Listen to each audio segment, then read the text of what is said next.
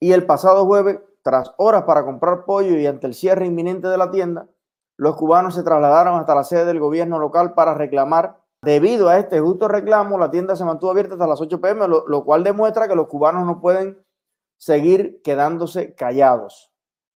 ¿Esto sucedió dónde? En Mayarí. muchísimas felicidades a los pobladores de Mayarí por este gesto de protesta, pero eh, evidentemente es un inicio y lo que hay que hacer para no tener que protestar todos los días por el pollo, ni por la croqueta, ni por el huevo, eso, es protestar de una vez y por todas contra el comunismo, que es la raíz de todo esto. Pero bueno, por algo se empieza. Eh, está también la campaña Aulas Vacías, donde varias personas, ¿no? Eh, en Cuba, varias madres, abuelas han estado haciendo algunos videos y subiéndolo a las redes para exigir que no obliguen a la familia a enviar a los hijos a las clases presenciales en las escuelas, porque si por un lado estás diciendo que hay un rebrote con tremenda fuerza y con tremenda peligrosidad en Cuba con el tema del coronavirus, por otro lado, eh, obligar a la familia a enviar a los hijos a la escuela, que además esas clases están suspendidas en gran parte del mundo, pues eh, puede ser contraproducente. YouTube elimina el canal del periódico Granma. La razón es que el Granma infringe las leyes de exportación de los Estados Unidos. Pierden la vida dos cubanas más en la isla.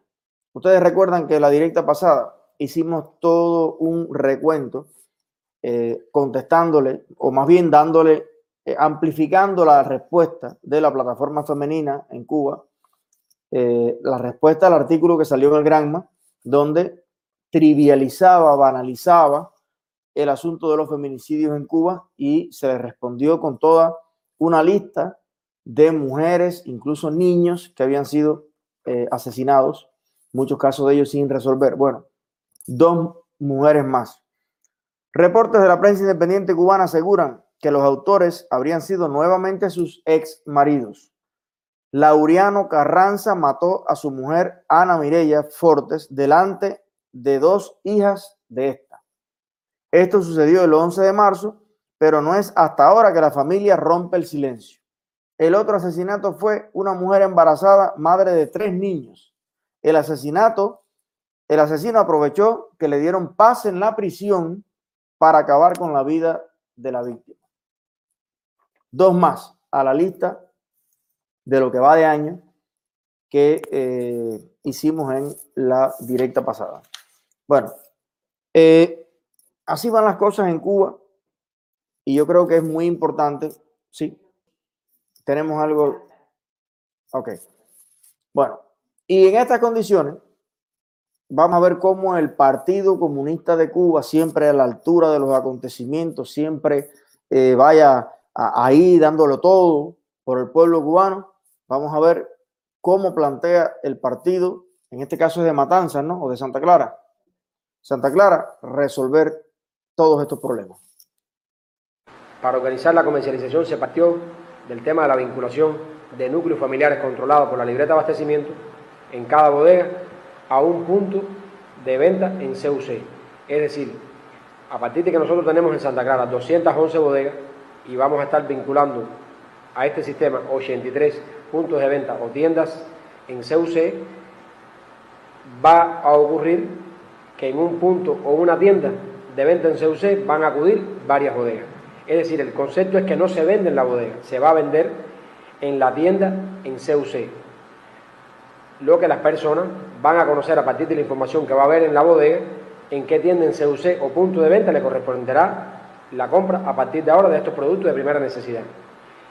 La venta no va a ser por consumidor, va a ser por núcleo familiar, como lo tiene establecido hoy el sistema del comercio, medio parecido a la canasta básica. No es una propuesta acabada, nosotros estamos abiertos a la, escucha, a la sugerencia del pueblo y sobre la marcha iremos cambiando todas las cosas que, en el camino nos hayan quedado mal. Hoy no es posible saber con qué frecuencia tendremos la venta de cada uno de los productos, como lo tenemos en la canasta básica, que sabemos con una frecuencia mensual recibimos el arroz, recibimos el azúcar, recibimos los, granos, recibimos en este caso la sal. Esto dependerá mucho del tema de la distribución, dependerá mucho de las existencias que existen en el país, dependerá mucho del tema de las importaciones, porque muchos de estos productos que se venden son importados. Por lo tanto, habrá productos que se vendan mensualmente y se habrá productos que se ve que le toque a una persona o le corresponde trimestralmente, cada cuatro meses, en dependencia. Dime algo. No se sabe. A ver. ¿Tú entendiste algo, Ana? Eh, yo no entendí nada. Vaya.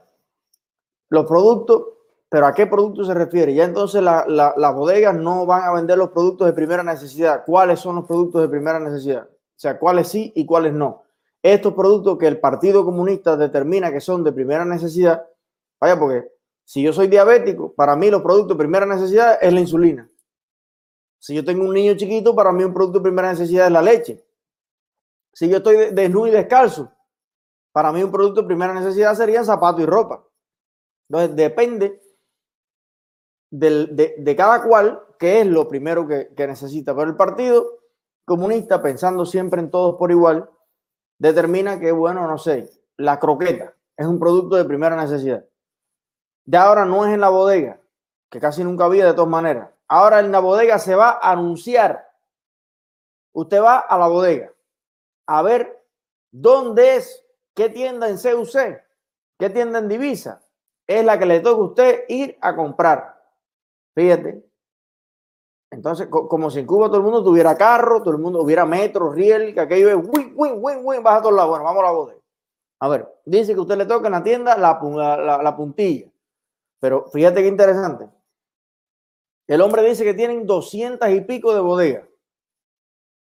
me parece que escuché doscientas y pico de bodegas.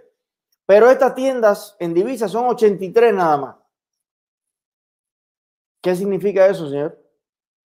Si en las doscientas y pico de bodegas, cuando llega algo a la bodega, la cola le da la vuelta a, a la cuadra, Ahora entonces, de 200 y pico, cuando tú reduces a 83 y se mezcla la gente que va a esa tienda en divisa a comprar algo porque le da la gana. Yo quiero comprarme hoy un par de aretes o un desodorante, si hay.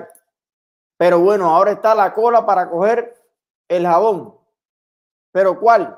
¿El jabón que yo me voy a comprar porque yo me quiero comprar un jabón o el jabón normado, que es por núcleo familiar? que además yo no sé cuándo es que va a llegar. Se regó la bola de que llegó, pero no llegó. Porque como dice, bien dice el compañero, puede ser cada un mes, puede ser cada dos, puede ser cada tres o cada cuatro, compañero. O puede ser que no llegue, porque muchos de estos productos son importados. Entonces, bueno, ¿Qué clase de arroz con mango? ¿Qué clase de mierdero? ¿Qué clase... No, no, no, es que yo... ¿Qué, clase de locura hay en, en, nuestro país, Dios mío? ¿Qué clase de locura? Esta gente está locos totales con papeles.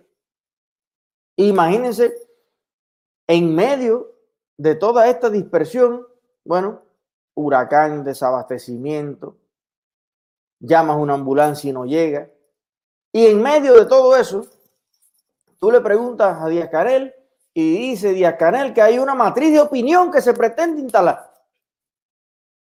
Hay una matriz de opinión que se pretende instalar de que el gobierno en Cuba es ineficiente. Los enemigos de la revolución quieren impregnar desánimo en el pueblo. Y quieren hacer ver como que en Cuba hay una crisis y una situación que no se ajusta a la realidad. De madre. No se ajusta a la realidad de punto cero, ni de la finca La Coronela, ni de la casa que le prepararon a Raúl por allá, ni de Siboney, ni de algunos artistas intelectuales lacayos de la dictadura que les permiten hacer lo que les da la gana. Pero es perfectamente ajustable a la situación que está viviendo el cubano de a pie.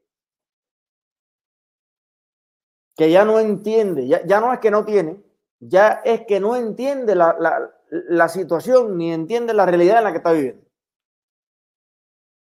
Bueno, por eso se está destapando una nueva ola migratoria. Ya la gente le da igual pie seco, pies mojados, papeles que no papeles, si me los vas a dar o no. Vaya, no sé, si me tienen cuatro meses preso en una cárcel americana poniéndome el desayuno, el almuerzo, la comida, valió la pena el viaje. Ya así están pensando algunos. Y se está disparando cada mes las intersecciones de las balsas de nuevo, de las lanchas improvisadas que están llegando a los Estados Unidos. Ayer en tierra acaban de repatriar a Cuba, se pusieron de mala suerte, veintipico de personas que venían en una chalupa de madera que pudieron haber sido comida para los tiburones fácilmente, como tantos miles y miles y miles, no tuvieron la fortuna de llegar. No sé, habrá que preguntarle al Pizarro esta semana cómo está esa situación, si hay algo nuevo, qué es lo que pasa si tú llegas a tierra, qué es lo que pasa si no llegas. Habrá que, habrá que ver, pero está todos los días más jodido. Hay 3.845 personas que nos están viendo y les digo que ¿Quién fue el que dijo? Fue Otaola el que dijo hace poco que, que veía en el horizonte una nueva ola, una nueva crisis migratoria como la del 94. Bueno, está el caldo totalmente servido para eso.